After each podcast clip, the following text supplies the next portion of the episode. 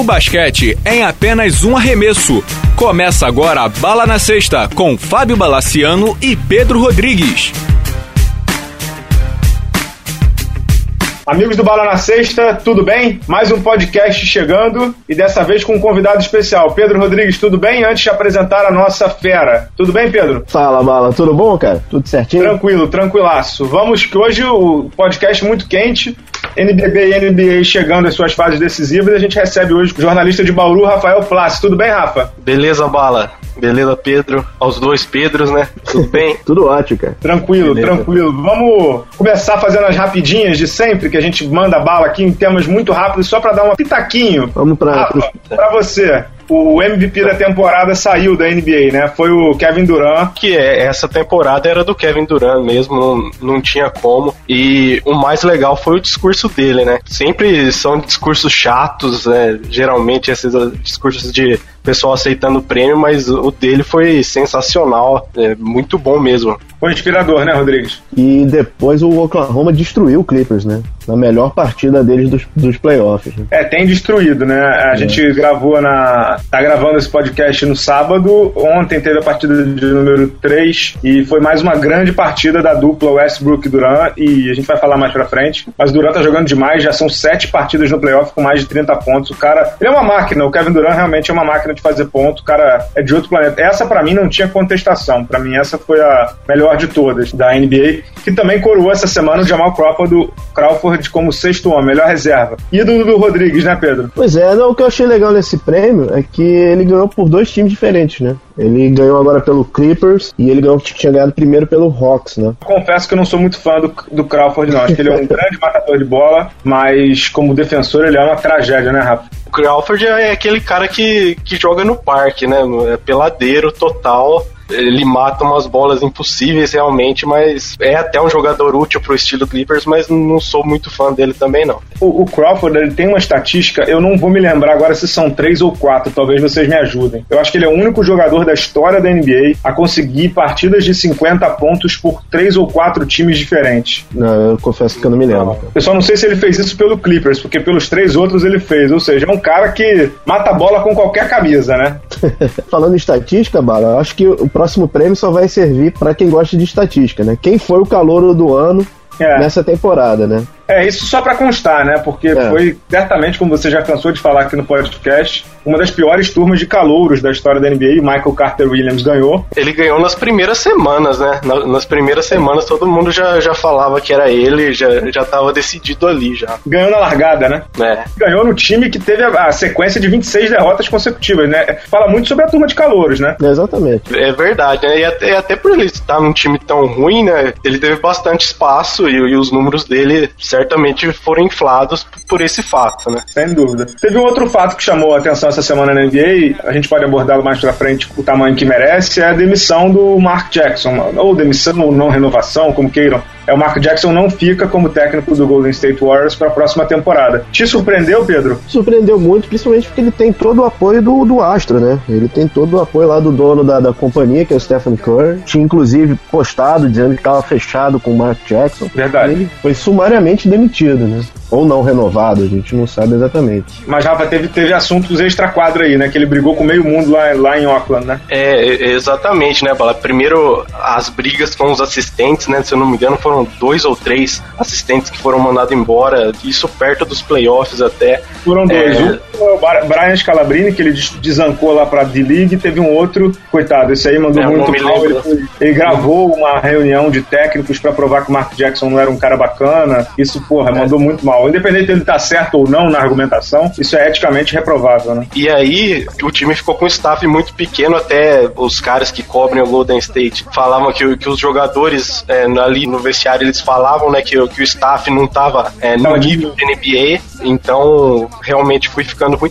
E, e, realmente não é por resultados, né, porque o Golden State sem o, o, Andrew Bogut chegou onde chegou, não é por resultados, certamente aí foram por essas desavenças aí do Mark Jackson no vestiário. Eu acho o Mark Jackson um bom técnico, eu só não sei se ele é um ótimo técnico para um elenco muito bom como é o do Golden State. Mas eu, sinceramente, teria mantido uma temporada a mais para ver qual é. Você citou um fator muito bom, que é o, quer dizer, muito importante, não é bom, que é a ausência do Andrew Bogut. Ele, o Andrew Bogut, para mim, ele é um dos maiores dilemas da NBA, porque quando ele joga, o time vai sempre muito bem, principalmente na defesa. O problema é que ele se quebra muito, né? Ele tem um físico que dá sempre muito problema, né? Infelizmente. Podemos é, passar para a última rapidinha, não? Rafa quer complementar, complemente. É, é exatamente. O Bucket, quando ele tá saudável, é, não é um dos melhores pivôs da liga, mas é, é, é respeitável, ainda mais hoje, né? Que a gente não tem tantos super pivôs assim, é um cara que faz a diferença. Sem dúvida.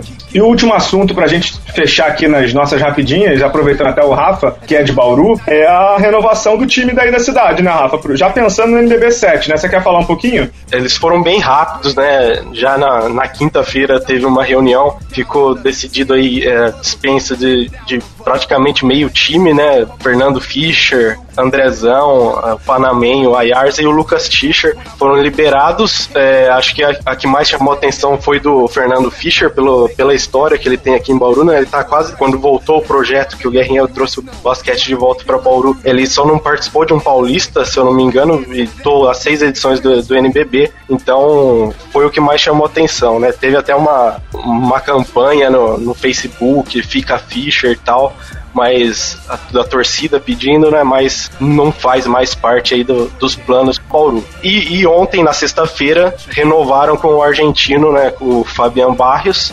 E ele também, que era outra unanimidade para a torcida. Esse sim foi renovado e vai continuar no time. Meu pitaquinho aqui na situação de Bauru, achei que as dispensas, como você falou bem, foram muito rápidas. Na verdade, isso faz parte do planejamento do Bauru, que é um time muito organizado, muito bem comandado, mas não entendi muito bem a dispensa de dois jogadores. Antes da gente falar do, do Fischer, que é um cara que eu gosto muito, acho que é um cara inteligente, acho que é um cara que, pô, me parece é, ser muito querido pelos torcedores e tal, principalmente pelas torcedoras, né? Ele é um cara bonitão e tal. Não entendi muito bem a dispensa do Andrezão, o Rafa. É, o Andrezão era do time que foi campeão da LDB dois anos, dois anos ou um ano atrás, né?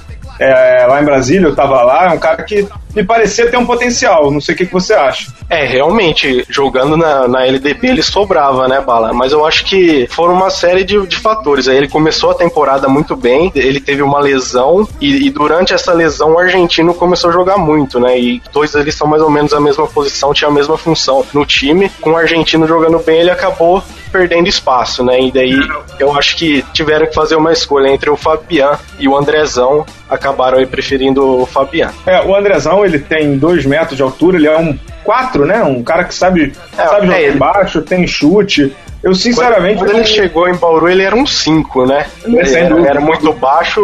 hoje ele já joga até de 3, né? É, eu, olha, é um jogador que, se eu fosse um time de, de, do NBB, já pensando para a próxima temporada, eu pensaria nele. Principalmente, não estou dizendo para ser estrela de time, não, pelo amor de Deus, mas para composição de elenco, é um jogador de 23 anos, jovem, com bom físico. É um jogador que eu gosto, viu? É um jogador que eu gosto. Não sei o é, que, que, você gosta. Com, com, certeza ele vai conseguir um, um bom trabalho, um bom time aí, né?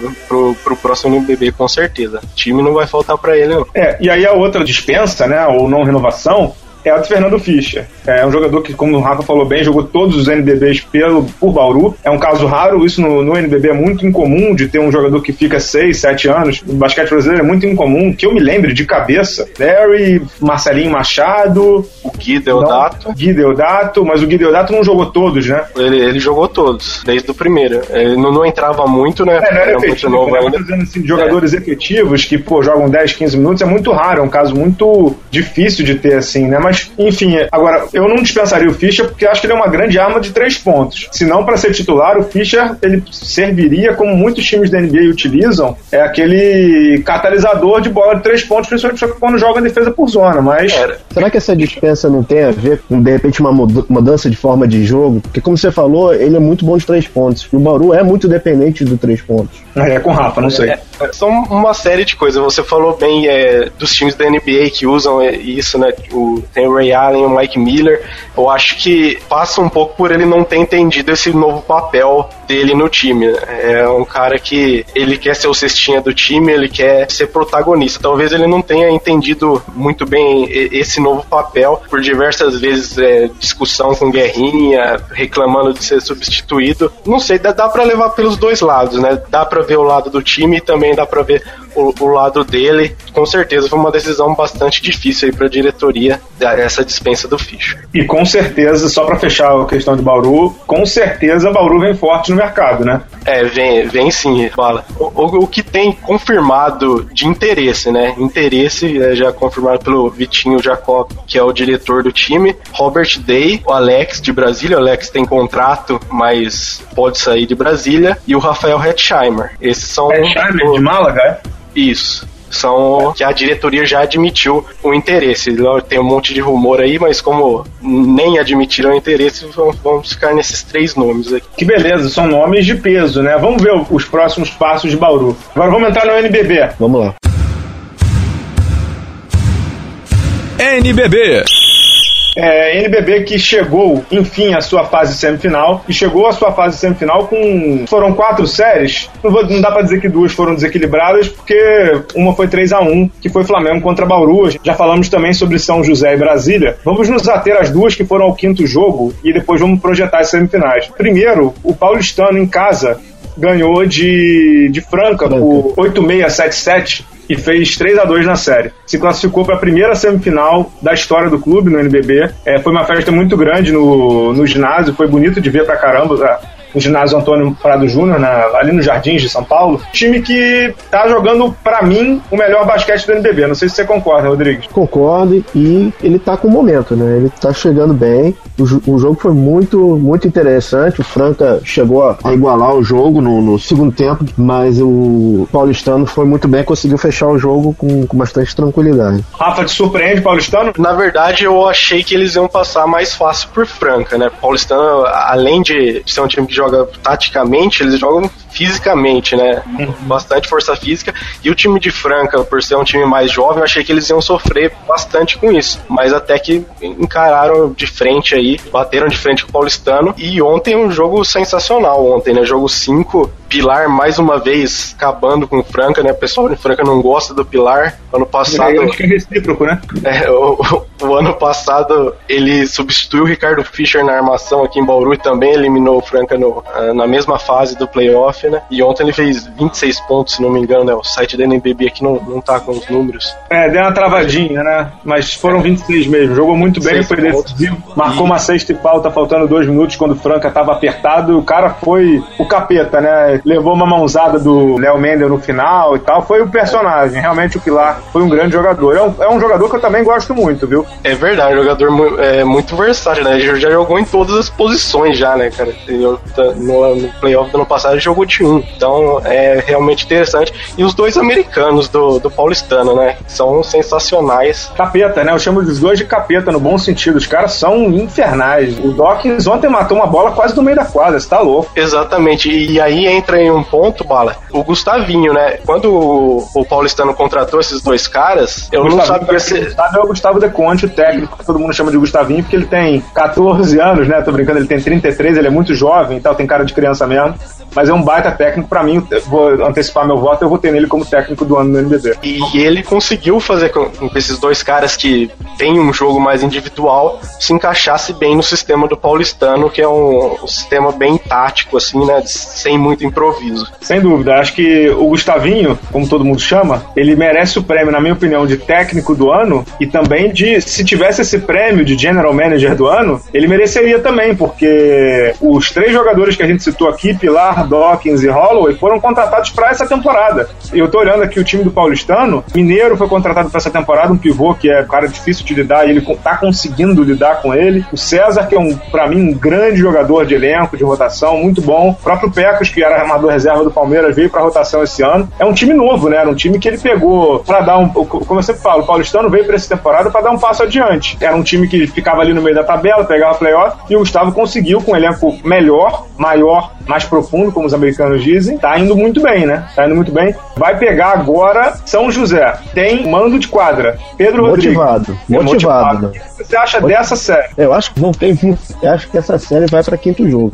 Também? Então, acho que vai para quinto jogo também. Eu acho que é equilibrado também. É, é série para quatro ou cinco jogos. Lembrando que o São José vai ter que jogar um jogo com o portão fechado ainda. Aquela briga é, do Palmeiras? Exatamente, é o terceiro jogo da série, né? São dois jogos em São Paulo. Aliás, só fazer um comentário aqui, um negócio muito legal que tá acontecendo na capital de São Paulo, né? Com o Pinheiros e com o Paulistano. Finalmente o público tá indo acompanhar esses times, né? O, começou, começou com o Pinheiros no ano passado, né? Sendo campeão da Liga das Américas. E agora também no Paulistano parece que tá começando a ser assim. Lógico que não é aquela torcida ainda de, de cidade do interior, de Limeira, Bauru, São José, mas já dá outra cara, né? Bem melhor do que antes era só aquele ginásio vazio e os, os times de fora com mais torcida do que os, os times da casa. É, mas eu vou pedir uma coisa óbvia aqui para vocês dois, Rafa e Rodrigues, começando pelo Rafa. Quem passa e por quê? Em quantos jogos? Só isso. Eu acho que São José passa em cinco. Eu acho que eles passam porque é mais cascudo, né? O time bem mais cascudo. Eu tenho o Jefferson, o, o Manny Quesada, o Caio Torres, que mesmo um pouco fora de forma ainda desequilibra muito aqui. Eu acho que isso vai fazer a diferença. Também acho que São José, principalmente pela experiência, Passa. Em quantos jogos? Em cinco. Eu também acho que São José passa. É, o Gustavo vai ouvir isso, vai botar o áudio com certeza para os seus comandados, mas eu acho que São José passa, o time do Zanon, que vai fazendo um grande trabalho, só que eu acho que essa série não volta nem para a capital pro quinto jogo. Eu acho que São José tá descansado, São José é mais cascudo mesmo, acho que eu acho que a torcida deles também é alucinada. Os caras vão a tudo que é jogo. Acho que a torcida deles vai fazer diferença a partir do quarto jogo. Minha opinião é que São José passa. Não sei se em quatro 4, sim, 5, mas acho que passa. Agora tem um duelo nessa série que não é que vai sair faísca, não, vai sair granada de pino aberto, que é Caio Torres e Mineiro, né? Você acha? Eu, eu não vejo o Caio Torres muito nesse, nesse estilo onde. É, que na verdade eu, tô falando pelo Mineiro, né? O que, que o Mineiro ah, provoca nas pessoas, ah, né? É, mas, mas daí é, é qualquer time. Pois é, então. É, só que o Caio é peso pesado, né? É, mas ele parece ser mais, mais calminho, né? Mas. Bom, vamos pra outra série então. Ah, que precisa, Bala? Jogaço do NBB entre Mogi e Limeira foi muito bom mesmo, muito emocionante, muito bem jogado, principalmente no quarto período. Mogi quebrou algumas escritas, vencer jogo 5 fora de casa, virar uma série de 0-2 para 3-2, ser o 12 colocado e se classificar para uma semifinal. Ou seja, Mogi é o time do playoff, não é o time do campeonato. Eu até coloquei isso no Facebook no, e no blog. Mogi tem uma campanha no NBB com mais derrotas do que vitórias, mas está entre os quatro fazendo história. É uma cidade que ama basquete. Foi um grande jogo na sexta-feira em Limeira. O time do Demetrius não conseguiu fechar em casa e Mogi, o Mogi fez uma sequência final de 13 a 2, com dois arremessos de três do Jason Smith, que é irmão do Joe Smith do Pinheiros.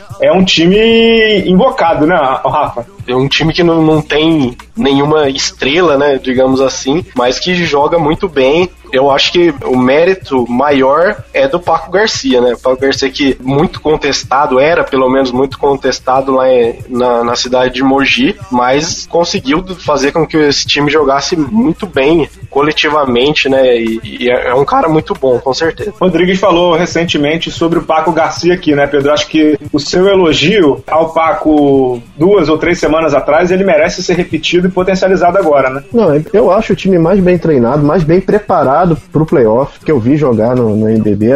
Os playoffs são muito decididos no coração e o Mogi consegue ser um time frio em alguns momentos na, na quadra. Ele, ele sabe exatamente o que está fazendo. É um trabalho muito interessante. Acho que é um time a ser observado. Agora, o problema é a próxima série, né, cara? Que pega o bicho papão, né? É, o bicho papão que é o seu Flamengo. Flamengo e Mogi. Essa série eu acho que o coração de Mogi e o trabalho brilhante do Paco Garcia. Eu sinceramente não acho que o Mogi tem a vez, não. Acho que essa daí é a unanimidade que o Flamengo passa, né? Não sei o que, que o Rafa acha, mas acho que o Flamengo vai. Não digo que vai atropelar, não acho que vai ser assim, não. Eu acho, eu acho que não vai ser 3-0, mas acho que o Flamengo passa. É, eu também acho que passa. Flamengo tem investimento maior do que muitos times, né? Na maioria dos times. E, e tem um elenco muito bom, né, cara? É, tá aí os cinco titulares, entram cinco reservas e o time continua jogando no mesmo nível o tempo inteiro, não tem altos e baixos, né? É um time que joga bem 40 minutos do jogo, então eu, eu acho que o Flamengo passa em no máximo quatro jogos. É, também acho que essa série não volta pro Rio para um quinto jogo, não. E aí, se o Flamengo ganhar a semifinal, faz a final no Rio no dia 31 de maio, final do NBB 31 de maio, se não me equivoco.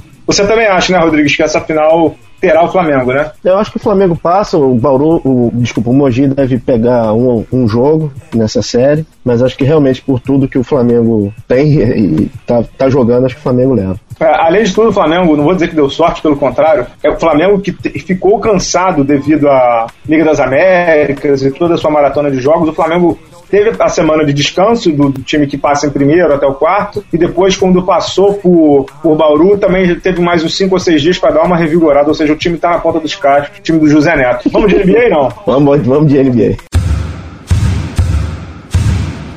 NBA.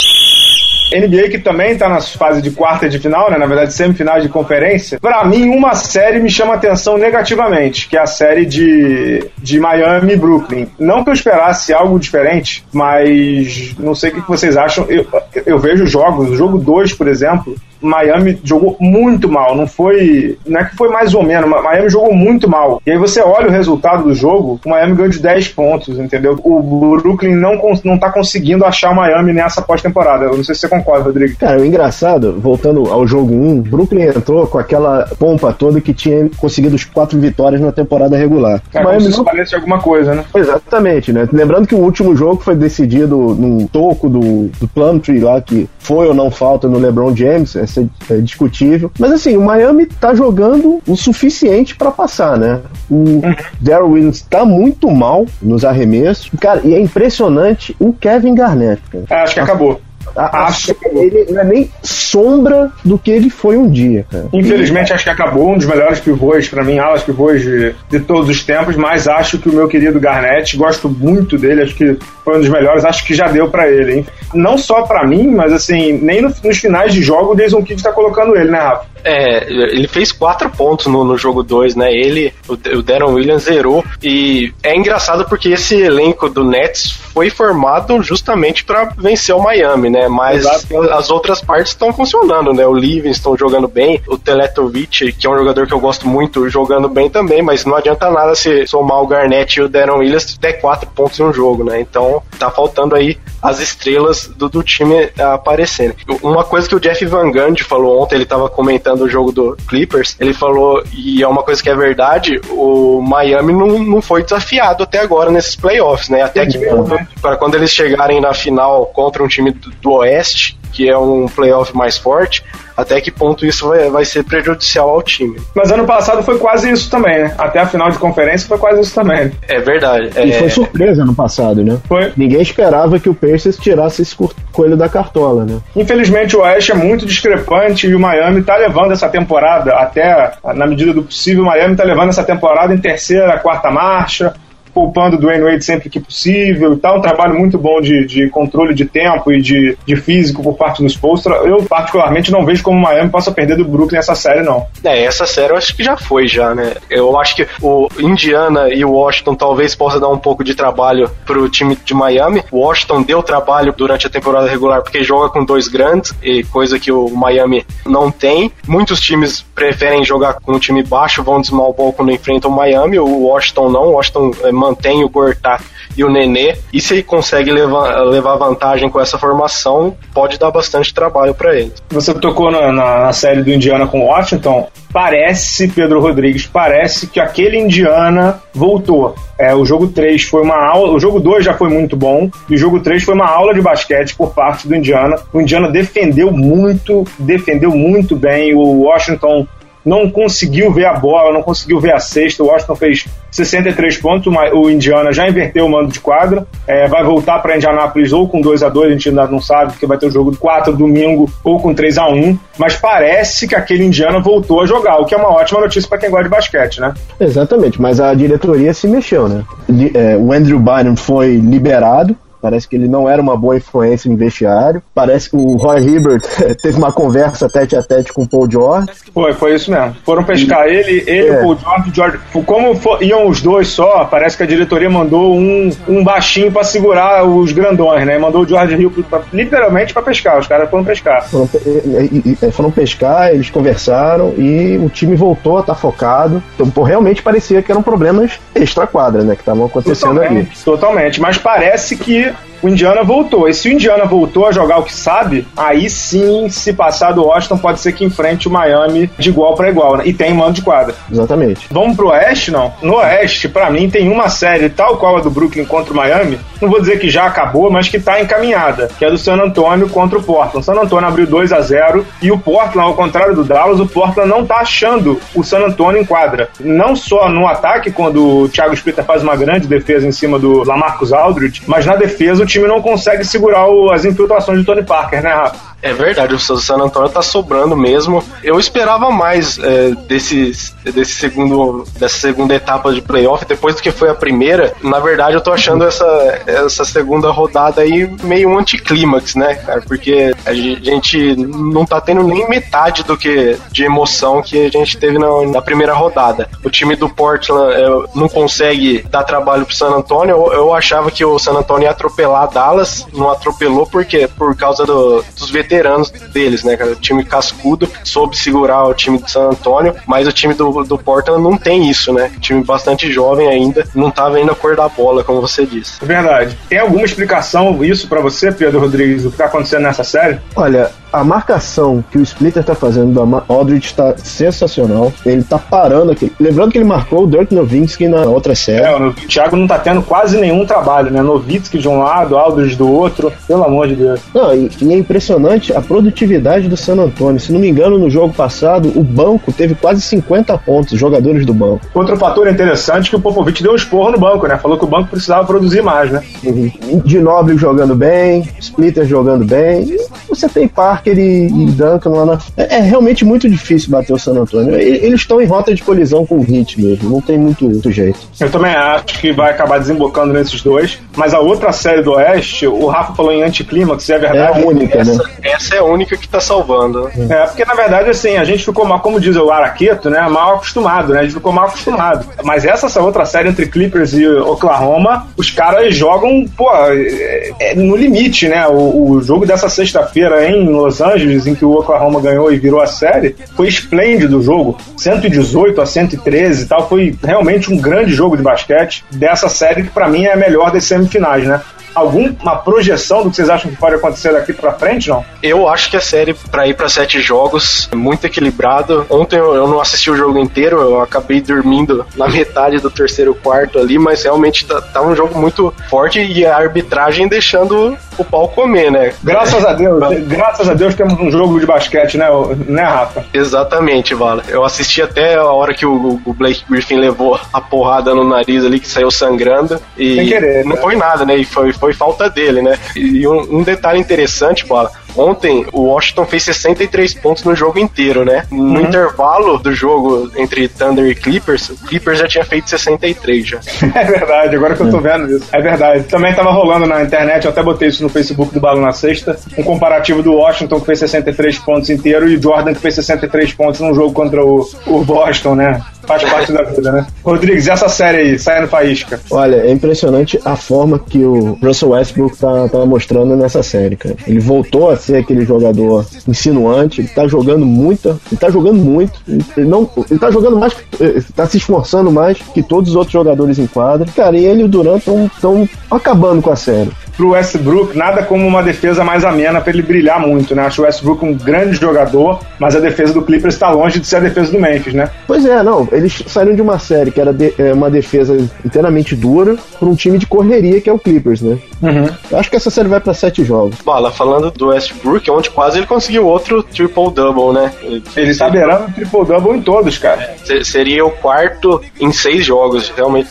ele sofreu muitas críticas né, no, durante a série contra o Memphis, mas nesses últimos jogos aí ele tá jogando muito. Críticas justas, né? Vamos combinar, né? Sim. É, a, a, minha dúvida agora é, caso o Oklahoma ou Clippers passem, vocês acham que eles fazem ou fariam ou farão frente ao Spurs? Não, acho que não. Eu, Do jeito eu que acho que dá jogo. Eu acho que o, Heat, o Spurs tá em rota de colisão mesmo, acho difícil você fugir dessa final. Eu acho que, que essa semifinal, essa final do Oeste vai ser bem mais difícil pro Spurs do que a, a final do Leste pro Heat né? Então, uhum. com certeza, o time do, do Oeste vai chegar mais cansado pra final da, da NBA, com certeza. Independente do número de jogos, né? Ele chega mais desgastado fisicamente, né? O, eles vão ficando pô, o que tem de choque nessas séries do Oeste. É outro é estilo de jogo, né? É, parece que é, que é outra liga, né? Você pega um uhum. jogo do, entre Nets e, e Heat e, e, Clippers e Thunder, parece que é outra liga. É, eu queria só para fechar essa questão de NBA, dessa série do Oklahoma, eu queria citar um jogador, a gente fala muito em Kevin Durant e, e Russell Westbrook, é justo, claro,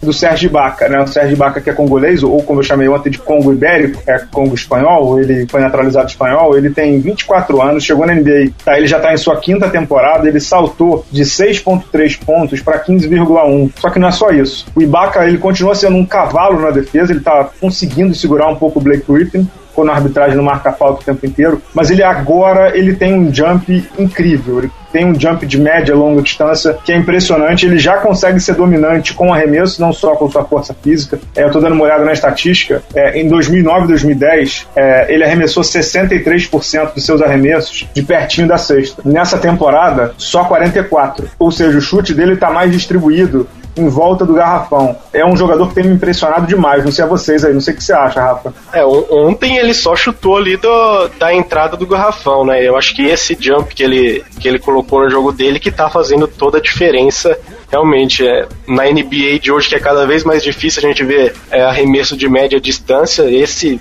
para ele foi muito bom ele adicionar isso ao repertório dele fez toda a diferença no jogo ofensivo dele. Já é uma estrela da liga ou Pedro Rodrigues? Já é uma estrela defensiva né? Porque tá parando o Blake Griffin eu acho que ele é um dos poucos caras que conseguem não digo ultrapassar, mas bater o, a questão atlética do, do, Blake Griffin. O Blake Griffin não tá tendo arremessos, chamam confortáveis nesse, nessa temporada. Não é o, o, Lee, que era do Golden State, que é um cara bem mais pesado para marcar ele. E ele tá efetivamente conseguindo parar um dos melhores jogadores da, da liga, né? Mas ah, você acha que assim, você falou sobre o lado defensivo, até que ponto ele, ele já é uma estrela também ofensivamente falando?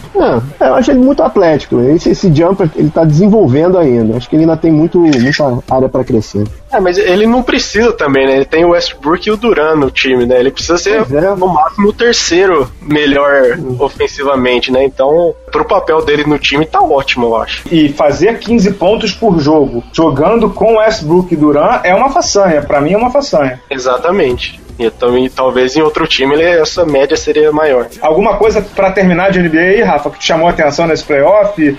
Ou que você queira falar, não? Acho que não, acho que foi tudo, Bala. É mesmo? E aí, Rodrigues, alguma coisa não? não? Acho que de NBA estamos bem. Acho que a gente pode começar as expectativas para as finais de conferência. Será? Já? Acho que a gente já pode ver um Oklahoma e Spurs e Heat Pacers na, nas finais de conferência. Eu ainda não cravo o Pacers, não, cara. Eu prefiro esperar um pouquinho. O Pacers, pra mim, ainda é muito instável.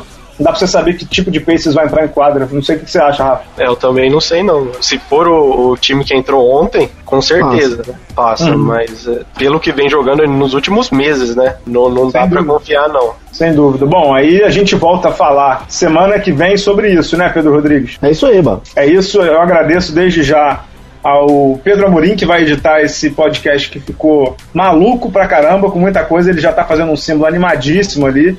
E agradeço principalmente ao Rafael Plassi, jornalista de Bauru. Rafa, dá aí, faz aí o seu jabal, onde, você, onde a galera te encontra, muito no Twitter, você é muito ativo, mas também você escreve, pô. Você escreve, você comenta jogos aí na Jornada Esportiva de Bauru, que é um, uma iniciativa espetacular da cidade. Fala aí um pouquinho sobre você. Bom, valeu, Bala, pelo convite aí, muito legal. É, eu comento os jogos de Bauru pela rádio, pela Jornada Esportiva, né? Agora só na temporada que vem. No Twitter, Rafael Plassi, com dois Cs, né? No Facebook, em qualquer lugar, só tem eu de Rafael Plassi no mundo. e também eu escrevo pro blog do, do João Paulo Benini, né? Que é o Papo com o Papa, notícias sobre o time de Bauru quase que diariamente. É, para fechar, eu queria desejar sorte ao Marcelinho Huertas, que vai jogar Final Four da Euroliga no próximo fim de semana em Milão. Jogo ele faz uma das semifinais contra o Real Madrid, um jogo que quase ninguém quer ver, né, Rafa? Tem uma semifinal entre Real Madrid e Barcelona, dois times que já se pegam politicamente, qualquer mente que queira eles se pegam, e CSKA e Maccabi Tel Aviv, né, Rafa? O que, que você está esperando dessa Euroliga aí? Eu, pelo que eu vi da Euroliga, é mais difícil acompanhar a Euroliga, né, porque os jogos são em dia de semana, geralmente. Eu acho que o Real Madrid é o franco favorito. Aliás, hoje, né, estamos gravando sábado de manhã, hoje tem uma prévia aí da semifinal, né, tem Barcelona e Real pela Liga CB, já já. Mas eu acho que, que eu... eles vão botar para jogo né? É verdade. Mas pra Euroliga eu acho que o, o Real Madrid ainda é o, o grande favorito. O time a ser batido, né? É, exatamente. É, é isso. Na outra semifinal, CSK Moscou do Ettore Messina contra o Maccabi Tel Aviv, do David Blatt. Ettore Messina candidatíssimo a ser técnico da NBA na próxima temporada. O nome dele comentado no Lakers, um pouco menos, e muito no Utah Jazz. Vamos ficar de olho nessas semifinais da Euroliga e no, no desempenho do brasileiro Marcelinho Huerta. É, agradeço mais uma vez ao Rafael Plácio, ao Pedro Rodrigues. Essa semana vocês vão conseguir ouvir, eu vou colocar o link, obviamente, vai para o iTunes também, um programa especial sobre a situação financeira da CBB com o professor Jorge Eduardo Scarpim. Fiquem de olho. Muito obrigado, viu, Rafa? Valeu, Bala. Obrigado ao Rodrigues também, obrigado a todos. Sigam aí o Bala na Sexta no Twitter, Instagram, Facebook, lá no blog no UOL. É tudo underline Bala na Sexta. Vocês sabem bem onde encontrar. O podcast está no iTunes também. Muito obrigado, até a próxima. Tchau, tchau.